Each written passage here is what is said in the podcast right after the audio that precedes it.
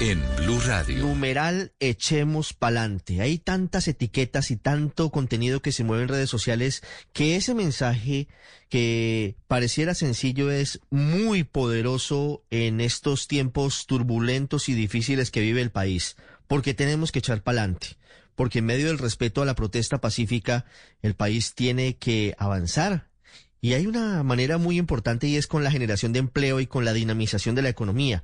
Los jóvenes hoy están en el centro de lo que está pasando en el país y si se logra canalizar hacia efectivamente objetivos positivos, pues seguramente tendremos un camino de salida, una ruta de evacuación ante este momento difícil. Gonzalo Moreno es el presidente de FENAVI, de la Federación de Avicultores de Colombia, y es el vocero de esta iniciativa que suma, entre otros, a los agricultores en la SAC a FENAVI, por supuesto, a PORC Colombia y a muchas otras entidades, organizaciones como FedeAqua. Gonzalo, buenas tardes. Muy buenas tardes para todos. Un placer estar con ustedes en este espacio.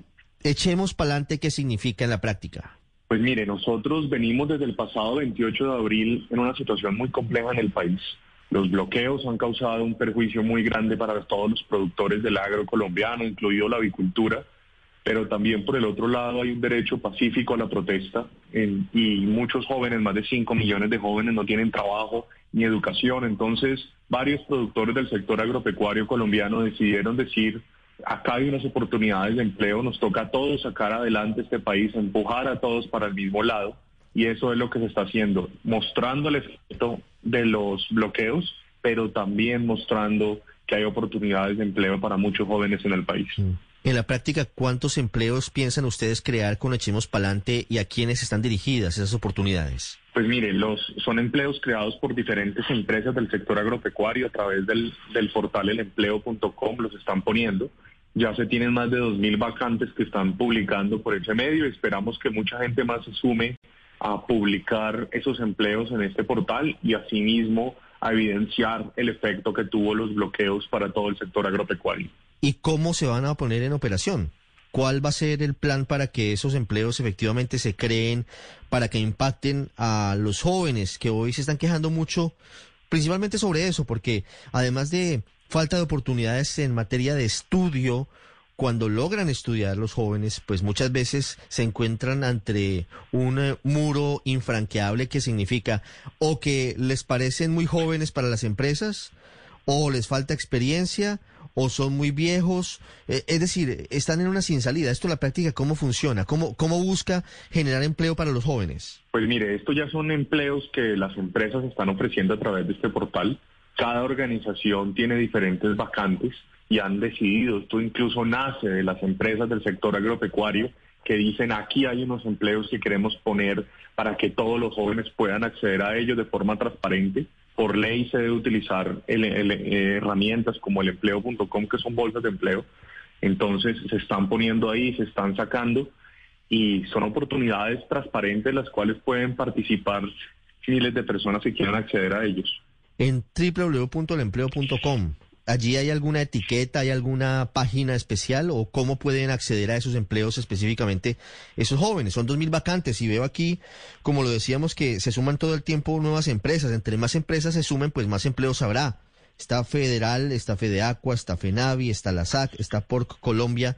Específicamente entran al empleo.com y allí están las instrucciones para acceder a esos empleos. Sí, usted entra al empleo.com, se registra y puede consultar los diferentes empleos que hay. No hay una etiqueta particular para estos empleos. Ya hay una alianza con el empleo, los cuales están subiendo todas las los diferentes ofertas que tienen las empresas para toda la población y particularmente para la población más joven. Gonzalo, una pregunta para finalizar y aquí ya estoy hablando directamente con, con el presidente de FENAVI, que ha sido uno de los sectores, hablo del sector avícola, más golpeados por los bloqueos y por, y por el paro y por las vías de hecho en el marco de este paro.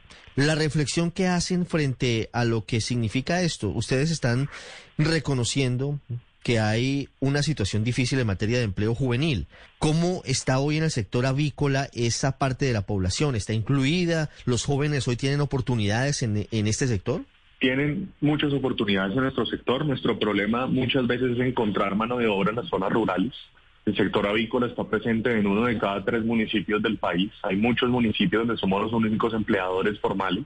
pero lamentablemente los bloqueos destruyeron muchos empleos en el Valle del Cauca, Cauca, Nariño, Caquetá, Huila, y muchos de estos empleos son en otras zonas del país, pero sí es una reflexión también en que los bloqueos ilegales de vías lo que hacen es perjudicar a toda la, población porque encarecen los alimentos. A nosotros como sector avícola se nos murieron 14 millones de aves en toda esa parte del territorio del país y la protesta pacífica bien, bien recibida, lo que no podemos permitir es que el bloqueo de vías ilegales se vuelva a repetir porque esto afecta no solamente la generación de empleo, sino afecta la producción de las, en nuestro caso, las dos proteínas más consumidas por los colombianos, que son el pollo y el huevo. 14 millones de aves perdidas en el suroccidente del país por los bloqueos. ¿Cómo avanza la recuperación? ¿Ya está normalizada la industria avícola o todavía tiene afectaciones? No se ha normalizado todavía. Eh, para poder llegar a una normalidad se necesita más o menos un año y medio. No obstante, la preocupación ahora es llegarle con 100% alimento a todas las granjas. Ahorita en unas granjas todavía están en el 60%. Ya se está logrando sacar alimento de Buenaventura. La preocupación es que esto no se puede volver a presentar. Esto es algo que, como, como ciudadanos y como sociedad debemos rechazar y es bloquear las vías para no poder entrar alimentos, insumos médicos. Causaron un perjuicio enorme para todos los colombianos y vamos a pagar las consecuencias todos en el caso del sector avícola el próximo año y medio porque ya se está viendo un desabastecimiento del 20% en, a nivel nacional en promedio.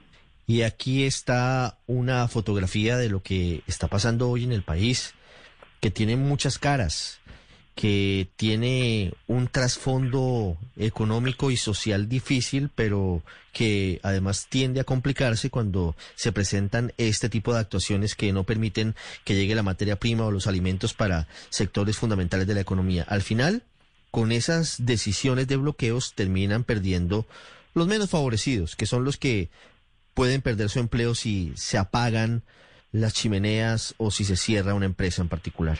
Gonzalo Moreno, de FENAVI con nosotros. Echemos para adelante, Gonzalo, gracias. Sí, el mensaje es nos toca empujar este país a todos para sacarlo adelante nos toca a todos trabajar por él para seguir construyendo una sociedad en Colombia.